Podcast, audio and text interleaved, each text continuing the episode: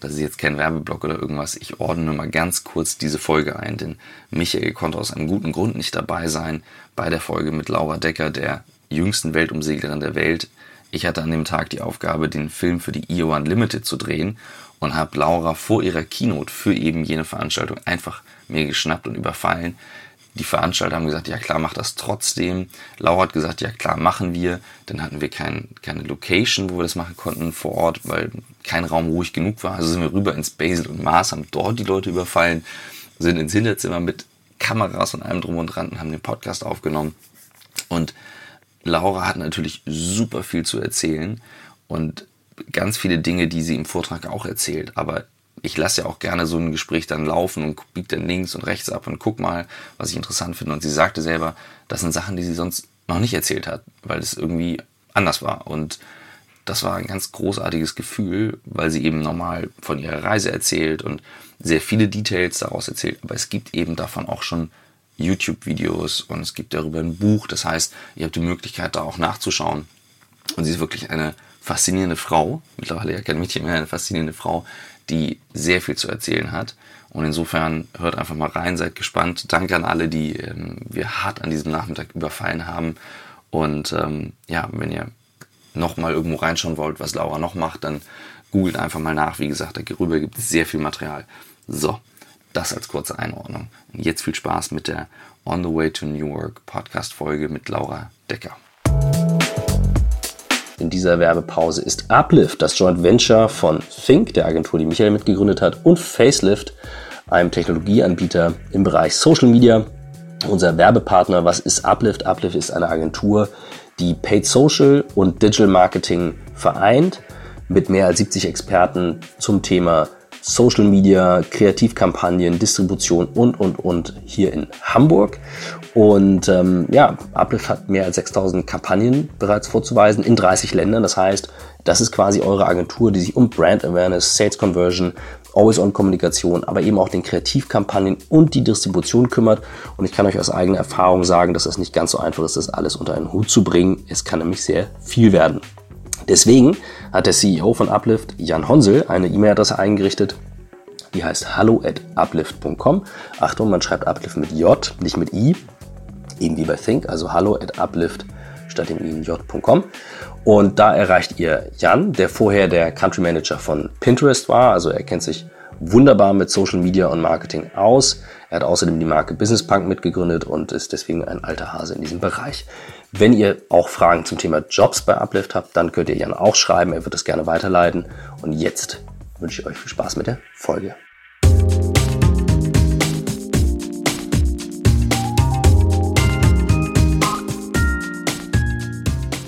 Herzlich willkommen zum On the Way to New Work Podcast. Ich sitze heute ohne Michael Trautmann hier. Wir sind auf der IO Unlimited. Das ist die Veranstaltung unseres Unternehmervereins, in dem wir beide sind, über den wir uns ja kennengelernt haben. Und es ist extrem spontan. Ich habe die Chance, unseren ersten Keynote-Speaker hier zu haben. And I will now switch to English. Um, our guest is Laura Decker. And you might have heard the name. You're like, I heard that name. But there's a very, very special story behind that name. and we had a very nice conversation before the podcast here. And um, I actually ran into you and said, "Hey, let's record a podcast." And you have your keynote, and you're like, "What is this dude doing?" So um, let's take some time to reveal who are you and um, how did you become the person who you are. All right. Well, well, it's a long story. Where do you want me to start? Wherever you feel comfortable starting. Wherever I feel comfortable. Well, I guess I should start with uh, with the biggest adventure of my life, um, sailing around the world at age 14 to 16. So, yeah, that kind of made me the youngest person to ever do that. But it, I guess it's more about why I felt like I needed to do that or how I got there. So, yeah. Yeah, it's not really one thing that got me there really actually. It's it's um I grew up on a boat. I was pretty much born on a boat, but not yeah, almost, um, during a circumnavigation of my parents. So my dad is a big sailor. He built his own boats and went sailing. Met my mom. I was born halfway during a world voyage. Um, so it's I really grew up with sailing and, and traveling and all that. So yeah, I think it was around seven or eight when I realized that one day that's what I wanted to do as well. do that trip on your own? Well, not necessarily my own. No, I didn't. I didn't think that far. No, it, it all it, it just went like I want to sail around the world at some stage, but I had no idea how or when or all the, all the details involved. I, I just knew I wanted to do it. So that's, I mean, you can put that in one sentence. I sailed around the world between 14 to 16, but there's of course much more to that, um, which I would love to like learn more about. But the story before that, when you like talk about your parents, you're originally from the Netherlands. Well, I, I, find it a bit complicated. my father is Dutch. My mom is German. I was born in New Zealand, and I was about five or some four or five when we came back to Holland um, so that was the first time I'd ever really been there. And then of course I was I was 14 when I left. So yes, a big part of my youth I was in Holland, but at this stage, I've actually lived outside Holland much longer than inside. So I, I don't feel like I don't really feel Dutch or feel like Holland is my home. I guess also partly because of all the things that happened and and the story before it. Um, but no, I, I don't really know generally when people ask where you're from, I, I say either New Zealand or just a world citizen. So what, how did how did your parents like your father? You said built his own boats. Like, what do your parents do? Like, how did that happen? That you're like around the world, born around the world. I have an interesting family. Um, well, actually, my grandparents are both pretty normal, but my dad decided he loved sailing when he was very little, and he's he's stubborn and likes traveling and just wants to do his own thing. So he started building boats when he was very young. Um, just just little boats, and he became bigger and bigger until I think he was 16 or 17 when he started the Ario. So that was like a 12 meter seaworthy catch. Um, and my mom is kind of the same, except for she doesn't like sailing really. But she left home when she was 16 or 17 and decided to just drive off in her in an old car and go to southern Europe and ended up in some circus working like cleaning out the horses and um, and then somehow she ended up in Holland being from southern Germany and met my dad in the shipyard and decided all right let's go sail around the world why not uh, without really having sailed much before or or having any experience in that field but they did sail around the world for seven years wow and that's then the trip actually the where trip you were born. The world, yeah. exactly. That's pretty good. And you said your mom actually didn't like sailing, but no, she doesn't really. So she loves the traveling and the living on the boat, but the the sailing, not really. Um, yes, she is. Uh, she's a street performer, so I guess that's kind of she did the circus and then just kept going in that. Uh, everything where they stopped along the world, they would just yeah, she would do her street performing thing, mostly like clown shows, and sometimes she would perform with snakes and just all sorts of magic tricks and all sorts of stuff that she could think of. And my dad would find work fixing boats or in shipyards, or yeah. I have I have two kids, and, and my wife is the sailor in our family, so I, that's how I got to sailing. We have a folk boat, and um, we went on a trip when my son was one and my daughter three, and I was like that's too early and stuff can happen. And then I realized because my wife feels super comfortable on the boat, like there's not that experience you have, but also super comfortable because she grew up with that. And the kids could feel that energy yep. and nothing happened. Like they felt comfortable, they were not screaming, everything was fine. And that's when I realized, okay, there's something with this connection. Yeah. Is that is that similar when you say I I was born on a boat. I feel comfortable there, and well, it's what you say. I, I, think that's really important. If the parents feel comfortable with the situation, or they don't show that they're nervous, or they they think it's not a good thing what what's happening, then the kids are happy too. You know, as long as the parents are happy, the kids are happy. It doesn't really matter where you are or what's happening. I think, especially if they're very little. Um, in in our case, it was a little bit different because my dad was super comfortable on the boat but my mom wasn't. So when we were in a storm or something, then I would have probably felt that mom wasn't comfortable, and that was, um, which maybe also led to later on in life when. Um, when my parents divorced and I had to make a decision who I was going to live with, I decided I was going to live with my dad. I was about six at that stage. so still fairly young, but yeah, that's what I felt comfortable with. I wanted to be on the water and around boats, and yeah. Do you, if you let's let's get, move to that clo coming closer to that trip. Um, when you said you felt you kind of wanted to go sailing, you want to go out, you want to discover. I mean, there's a process before you do that. You just Yeah. don't decide. Okay, let's go. Well, like go, I said, or- uh, around seven or eight, I decided that that's what I wanted to do at some stage in my life, and then it and then it really slowly grew. So I did realize I was going to need a boat and money and learn a lot of stuff, and I, I just started with that. Like I started earning money wherever I could, and bought my first little seaworthy boat when I was 11 and sailed as much as I could. So I was like sailing every day in the winter, in the snow, in the hail, and just going places and then sailed to England when I was 13. So I did really like full on practice, even though I didn't have a timeline or anything like that. I just thought I'm gonna go when I'm ready. And obviously, everybody around me thought that's when you're like 20 or something.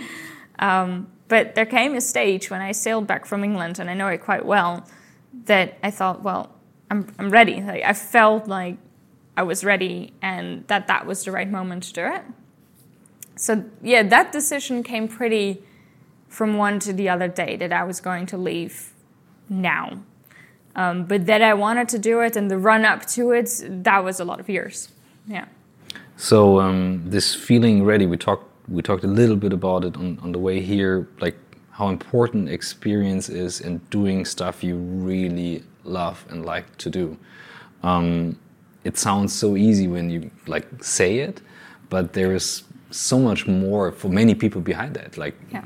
Who like drive to work and say, ah, someday I'm gonna go and travel. And I mean nothing crazy, but like just take a car and travel somewhere, like your mom did, for example. Yeah. And um, from practicing, from experience, in that moment, feeling ready, can you like describe a little bit what that did with you and, and, and how it came and how you felt it? Definitely. Although now I'm older, I do realize it's very different for being the process is different for child versus adult. I think because a, a child, and that's a beautiful thing about children, they have something that adults have lost. And I think it's a curiosity and a and a spark of life, like like full on energy that adults have somehow lost in the kind of whirl of things going on. Um, so that's now if I would do something, I think it would be a little bit more difficult. But having the experience as a kid, it makes it for me a little bit easier because I know the reward. As a child, it was very, you know, you think very simple. It is, and it is very simple. In fact, you know, you just go and prepare and do it. it's not that difficult. But as an adult, you think, okay, well, there's this and this, and you have the experience that actually everything is just really tiring, and that things don't work out, and, and you have to do it again. And as a child, you don't have this experience yet. So you, you just do it and it doesn't work, but you think, oh, well, I'm going to try it again. And that's exactly what I did. You know, you fail and you fall on your nose, and you do it again, and you practice again, and you capsize the boat again, and uh, you go the wrong way. And I think as a child, like that's the learning is really fun and it's an experiment, and you're not tired of it yet. Whereas if you grow older, you've all done it, and you get tired of it, you don't want to do it again, and you already know what's going to happen, and you're going to be wet and cold, and you think, you know what, I'm going to just leave it at that. but that's that's the problem. We shouldn't do that because actually it is still fun, and that's uh, I love working with children because that kind of gives me the spark that sometimes I feel like I'm missing. You see the joy of life in their eyes. You see how everything is fun and beautiful, and they're learning, and and then I realize yes, It is fun, and it, it, I do want to try it again and experiment it, and um, so yeah, I think it's just a beautiful thing that I did get to do that as a child. That my dad gave me that freedom and allowed me to explore and experiment and go my own path because often we are restricted in that. Um, yeah, so I, I find it a difficult question because I think it really depends on which stage of life you're in, and the further you get, I think the more difficult it is. But in the end, it's the same principle. You just don't it's it's so easy to keep making excuses. And this feeling of when I'm ready, I think it's really deep in your heart. You already you know it, and all the rest of it is just making excuses. So you just need to feel that and be honest to yourself um, to say whether it's like real concern or whether it's just an excuse to not do it for whatever reason. It's a. I, I love your answer. I have to say, even it's a difficult question because there it's, it's not it's not black and white. There's gray in between. There's purple. There's bright blue. There's a lot of colors in between, and and the noise of the excuses you can make with everything in life Yeah. is just too loud. So I. I love the answer and and what what I find interesting is or what I, what I see is how difficult it can be to live in this this paradox of you need the security of your parents to know okay I, I know I'm that's the right place and at the same Mm-hmm. time you want to go out and play without looking back all the time to Yeah. your parents and obviously your dad kind of and your mom together somehow they managed to like give you that Yeah. spark to like Yeah. feel safe and at the same time go and play Yeah. Yeah, they did. And, and and yet again there isn't really a clear answer for that either because every child is different. I think the techniques my dad used for me wouldn't probably wouldn't have worked for my sister. Um, but something I I do love is that he never or I can't really remember many moments, there were definitely moments that he he said I wasn't allowed to do something or I couldn't do it. Whenever I came up with some stupid idea, he would say, all right, you know, let's let's sit down, let's talk about this. And he would say, well, what do, would you do if this happened, or what would you do if that happened, and have you thought about the consequences of whatever you're planning to do? And through that, he kind of guided me to come to my, the, my own conclusion that maybe it wasn't such a good idea, instead of saying, no, you can't do that, or you're not allowed to do that. And then as a child, you would think, well, why not? You know. um, so I really love that that he he didn't really say that. He said, you can do it, but have you thought about it really? So, Because that's uh, important. Do you remember that first conversation when you like revealed that idea and said, "I'm going to do that"? What he? Yes, I do actually. What was it I, I think it wasn't really a big surprise because he, you know, he saw me every day working on it and planning out routes and looking at weather charts and stuff. So, yes, when I did come to him, he said, "Okay, you know, let let's sit down like he generally did and and talk through the problems as Mm-hmm. usual." And I said, "You know, I've thought about it, and I really had thought about it. This wasn't like a crazy idea." So, and he came to realize that as well uh, and then said, well, if you can prepare everything yourself, you get the boat ready, find sponsors, and convince people around you that it's a good idea, then then I will let you go. And when I, I talked about this with him, maybe two, two or three years ago or something, and he said, well, for me, that was like part of your preparation. If you can show to me you're capable of handling the organization of making such a voyage, like preparing everything, then I know you can also handle that when you're out there somewhere. Because you also need to organize and prepare it.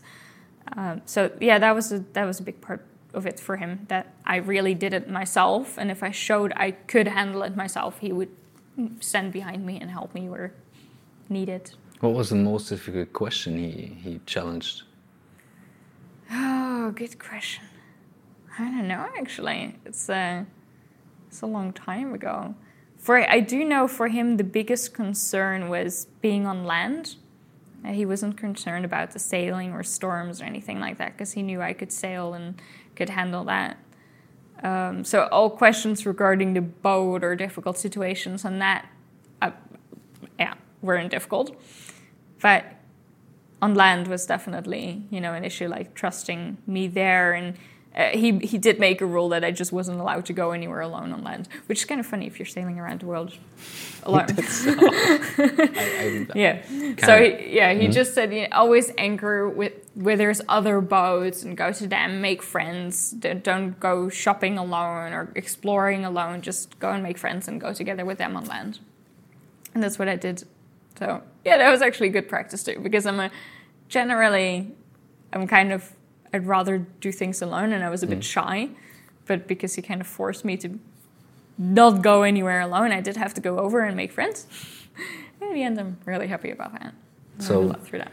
If you if you could say that's your comfort zone, staying on your own, but the sailing is not like leaving the comfort zone. For many other people, that would be leaving the comfort zone. So for you, that's different. Yeah, yeah, for me, it was probably the other way around. That I felt comfortable on the boat and at sea, but yeah, less comfortable, I guess, going to people and interacting. But So but you that has kind of, I think it's balanced. yeah. Yeah, probably. I, I like both now. Gleich geht's weiter mit On the Way to New Work. Hier kommt die ganz kurze Werbeunterbrechung und es ist diesmal in eigener Sache für die Sportfirma, die Michael mitgegründet hat. Ihr wisst es mittlerweile schon, Hyrox heißt das Ganze. Ein wirklich extrem cooles Event. Ich war dabei, ich habe es mit der Kamera begleitet. Das heißt, ihr findet jetzt in meinem YouTube-Kanal unter Christoph Magnussen auf YouTube eine umfassende Dokumentation, 30 Minuten lang nur über Hyrox und es ist wirklich, wirklich cool. Es hat mir wahnsinnig viel Spaß gemacht, das Ganze zu filmen, zu begleiten und diese Energie in der Halle mitzuspüren. Ihr könnt euch Hyrox so vorstellen wie so ein gigantisches Zirkeltraining. Und ähm, anders als bei Sportarten wie CrossFit zum Beispiel habt ihr eben auch noch Cardio mit dabei, nämlich ihr müsst immer laufen zwischendurch. Es sind acht Stationen wie Skiergometer, Rudern, Sled Push, Sled Pull, Lunges, Wallballs und dazwischen immer einen Kilometer laufen. Und das Ganze fordert eben wirklich sehr viel Fitness von den Einzelnen Ihr kämpft gegen eure eigene Zeit, aber ihr könnt euch eben auch mit anderen vergleichen. Das, was man im Fitnessstudio eben nicht kennt. Deswegen sagt man eben auch, Hyrox ist wirklich die Competition für die größte Sportart der Welt, die eigentlich keine Competition hat, nämlich Fitness. Das ist Hyrox in aller Kürze. Das Coole, Hyrox startet auch in den USA in diesem Jahr. Das heißt, wer Bock hat auf Miami oder New York oder Los Angeles, der kann dort auch mitmachen. Es findet immer Off-Season statt. Das heißt, wenn die Sommersaison durch ist, findet Hyrox in den verschiedenen Hallen statt. Und hier in Deutschland gibt es natürlich auch wieder etliche Events. Einfach mal auf hyrox.com. Geschrieben ist das Ganze mit hyrox.com. Und Michael hat für euch einen Gutscheincode, der heißt Hyrox-Michael-Trautmann. Hyrox groß geschrieben und Michael und Trautmann vorne jeweils groß geschrieben. Da könnt ihr euch das Ganze anschauen. Eben oder unter hyrox.com oder ihr geht bei mir in den YouTube-Kanal unter Christoph Magnussen gibt es das Hyrox-Video. Wir haben das The High Society genannt wirklich cool. Ich habe einen Riesenspaß dabei gehabt und äh, ich hau's jetzt mal so raus. Ich würde mal sagen, ich äh, mach mit bei der nächsten Runde. Ein bisschen Training, aber ich bin dabei. So if you go on that journey and, and, and starting out, so leaving first day, first nights, and then being on your own. If you say you like being on your own, but um, I mean, being on your own and having the option to meet someone if you want, compared to no option, how was that? Um, I have to say, I had more trouble with it in the beginning. So it, it really got better towards the end. In the beginning, I was really focused, I, looking forward to be back on land and yeah, not being alone. Whereas in the end, I really actually enjoyed it and I, I somehow needed the, the peace and quiet on my own. Of course, I had a long time to prepare myself and I knew I was going to be on my own. So it wasn't like a big shock, like, oh, now I'm on What I'm gonna do? It was, yeah, I don't know. I didn't really. I had actually, I felt really comfortable and peaceful with it. There were definitely moments that I missed my family and missed friends. Mm. Definitely, absolutely. There were also a lot of moments that I thought, why am I here? why did I want to do this? But mostly I, I, was able to remind myself that it was me who put me there and that it was my choice and my dream and I wanted to be there and I needed to bite through it and keep going.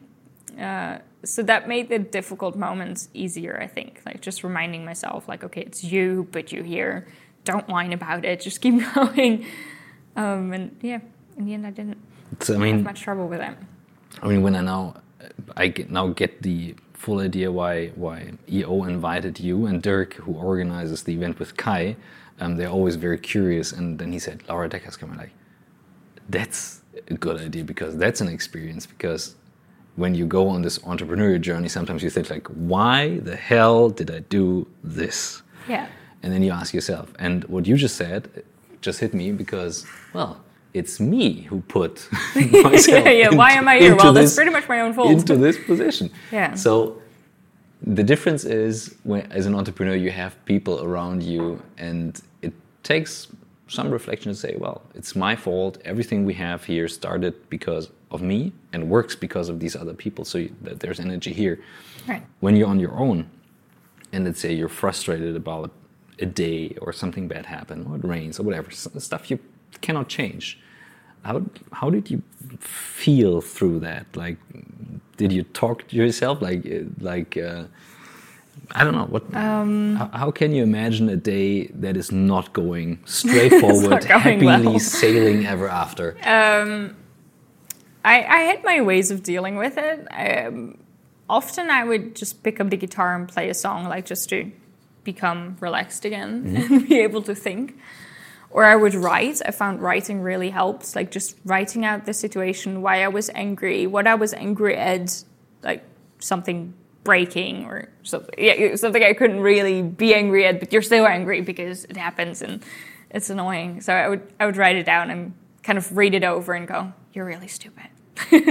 just realizing what I had written that it was actually ridiculous the way I reacted. But I think if you write it down, you're able to look from an outside perspective mm. on yourself, and you think, okay, now I can see how I react, and that actually maybe that's not the best way to react. Um, so that that really helped. Um, uh, listening to music or just reading something, and that also helped me really to deal with fear or in difficult situations. If I just didn't know the answer straight away, distract myself, go do something else, write it down, make drawings of the problem. Um, and I, I, definitely didn't stress myself to find a solution like right that moment because something my dad had taught me much earlier in life is that often it's better to take your time to fix something or to do something well rather than stressing out and panicking or re- overreacting to situations. So, yeah, counting to 10, taking it easy, thinking over the problem, and then fixing it. Even if something bad happens on the boat, I mean, uh, like yeah. even with our tiny sailing, I remember situations when certain ropes are. Where you feel like you have to act now. Yeah. Right. But if you panic and you feel like you have to do something now and you just do something because you feel like you have to do something, that could be the wrong thing to do. So in that situation, it would still be better to take that little moment to be able to make the right decision. And that's yeah, that's something I really needed to realize. I couldn't I couldn't panic or make decisions that later would be wrong if I think about it a little bit. How do you do that if, like you say, you have a moment of a complete breakdown and cry? Because I mean, everything feels wrong in that moment. Did you have that? It doesn't like when you describe it now. It doesn't feel like it, but um, did did you have? Yeah, yeah. Sometimes, yeah. Mostly, I would just be really angry whatever happened. I, I remember uh, because often it was also just that I realized it was stupid things for me that I didn't fix something well or look after it or check it or something. When once um, a shackle broke from the main sheet and the sail just went out and the boom was like chafing against the rigging, so there was in the end there was quite like a big, not quite a hole yet, but definitely a lot of damage done mm-hmm. on the mm-hmm. boom. Which wasn't big damage, but I love the boat and I wanted it to be pretty. And so I was really angry at myself that I hadn't heard it or noticed it or anything. And yeah, then I just kind of sat down and was angry at myself. it happens. it goes over.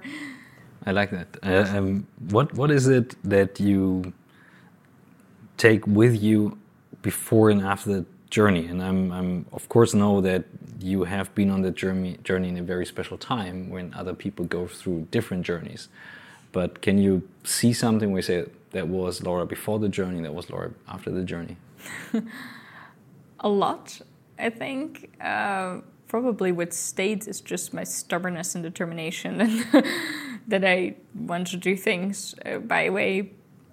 But most of the other things changed. I, I got to see the world in a completely new way. I got to realize that it's really okay to be yourself and do your own things because everybody's different. You know, if you go to so many places and you see so many cultures and everybody is doing things their own way, then really the way you grew up and everybody saying you should be this and you should put those clothes on and this is the fashion and put your hair like that it suddenly just really doesn't matter. It, i think it puts things really into perspective.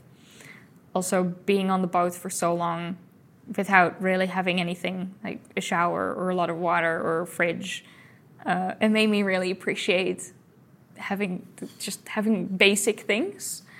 Um, just having an ice cube in my drink or a warm shower or like a dry bed or something. Um, and that's something that never left. I mean, it's nine nine years ago that mm. I left, and I still still really appreciate that. So that's a big, certainly a really big gift that I got from the journey. And I think most importantly to just keep yeah keep chasing your dreams and really really doing things and not caring so much what other people think of it. I definitely learned that it's good to listen to the opinions of others if they're good opinions, like if they know you. Um, but stay true to yourself and your own values. So, yeah, the way I do it is just when I have an idea, I write down my values and the way I want to do it, and and then listen to the input of others and see how that could possibly fit in. And that's something I did, I had before the journey, but definitely got much much stronger through the journey. When you, what what I hear and what I feel like when I met you, we met just like an hour ago or something. It you can definitely feel you're in your place. Like you like this is you and this is what you want to do. And and when other people say like this is authentic but there's a difference between playing a role and being that person. Right. And i find it fascinating that obviously your dad and your mom had some input on that of mm -hmm. course and it feels like you've been shaping that through the trip like being on your own listening yeah. to your own inner voice and being more and more clear on that. So if you if you see yourself on that journey and then you said and then you see the world in a different place, what is the contrast between you like seeing that and being so clear and then seeing the world in a different view? Huh. That's a good question. I'm not really sure how to answer that actually. Yeah, I, I feel like I've always, I've always been that and been mm. me. And yes, my parents did really help me put that me in that direction, but I don't really know me any other way. Mm. if if that makes mm. sense, mm. um, I definitely had, you know, ups and downs and trying to to really find myself and shape that. But I think I'm lucky to have found what I really want to do early in life and, and find my my place. Although saying that, uh, I think uh, giving presentations and, and, and doing podcasts mm-hmm. and media and stuff was definitely something before the trip and also during the trip and even after the trip that I really I hated it. Mm-hmm. Like I absolutely hated it. And that's something I have learned later on that I kind of accepted that I'm just stuck to it. and that actually I could do something good with it. And I think when that realization came, that I need to look at a situation and see what I can do with that to make it something good. So there was definitely a time in my life where I was just kind of upset and, and felt like I wasn't at the right place. Mm-hmm. Um, and that that's not what I wanted to do. And I didn't like the presentations and I didn't like the media and I wanted to go away from it. Um, until the realization came okay, wait, but you know, it's there mm-hmm. and maybe I can do something good with it. And since then, it's been much better just accepting it and actually turning it around to, to be a good thing. Uh, yeah, that, that, that, probably doesn't mm. answer your question at all. It does. But it, it, again, very colorful image. So, do you want to share what you do with it? Like, yeah, definitely. So it actually started out when I did it. The first years, it was very self-reflecting, and through the presentations, I learned what I had learned. um, and then later on, I started like getting feedback from people saying, "Wow, that you know that was really inspiring," and now I'm going to follow my own dream and go sailing or, or do whatever. And that's when I really started realizing, okay, maybe I can do something good with it. So then I started changing my presentation around to be more like motivating and telling what I had learned and what my experiences were and what I think are really the important things in life and uh, and sharing that. And I've really had a lot of people that I think have just like it opened their eyes and they think, right, that's that's true. They're stuck in this little bubble, and because they hear these words and because I share their my experiences with them, they are able to break outside that bubble, and that's that's really that's so beautiful to see. It's so amazing, and whether they go sailing or they do something completely else doesn't matter, but it's very cool. And then I worked in New Zealand with a school for a little while, and we were doing like outdoor stuff. So it started with sailing, and then it went into camping and doing fishing trips and all sorts of stuff. And I realized that the the age I did it was such a perfect age because that's really when when the person is forming.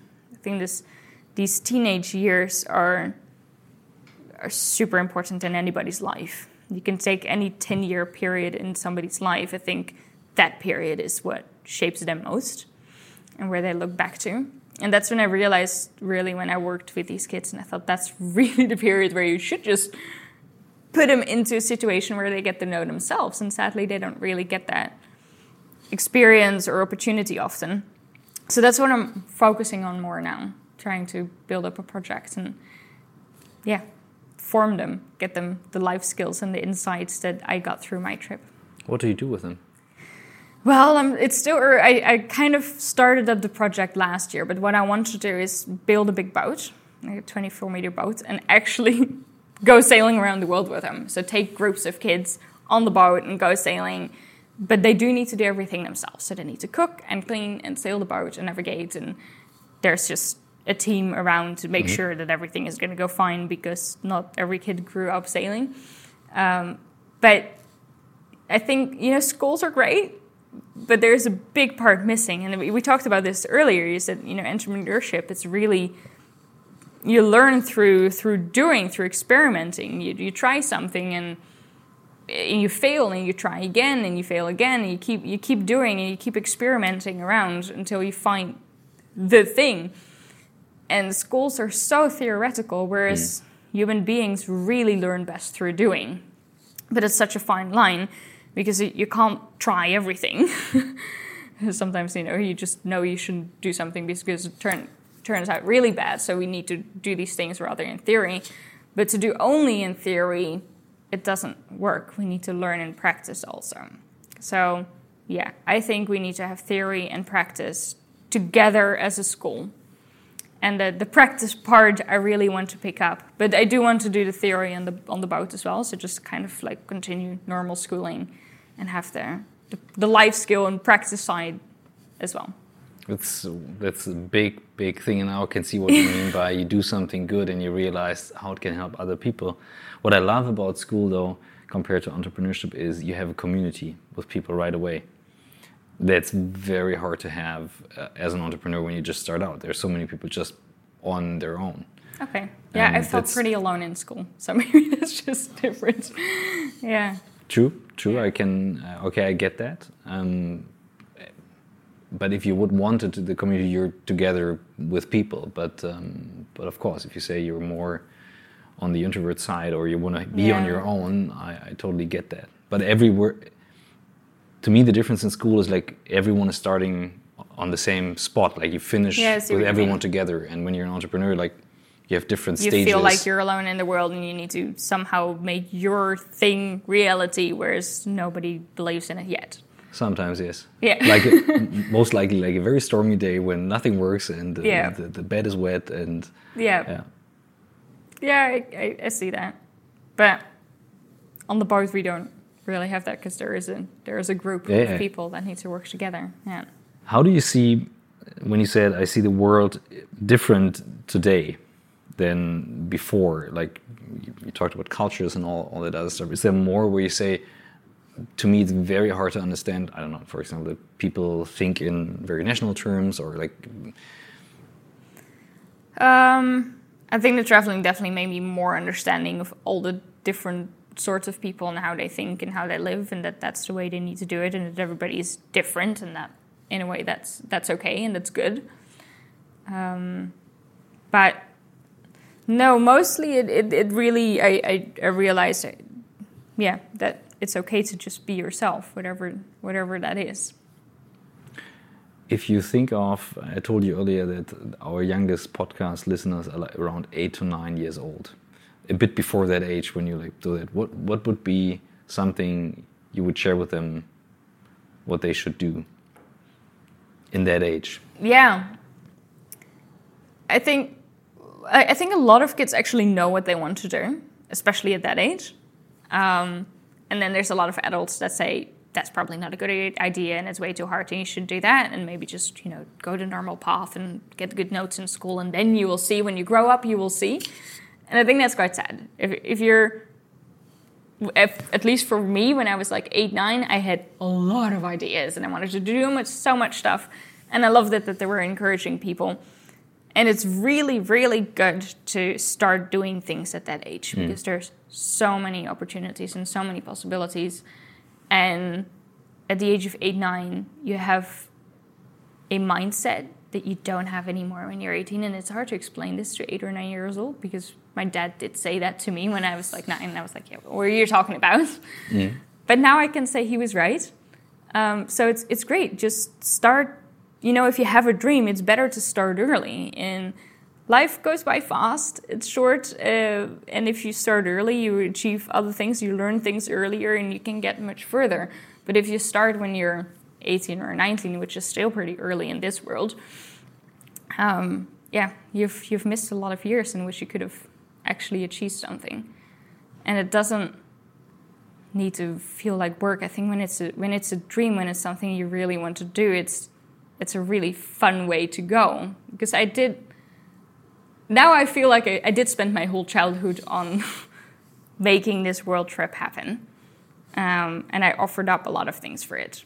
And I think for some kids, that might be really difficult. You know, you have to offer up playing with friends or doing things that.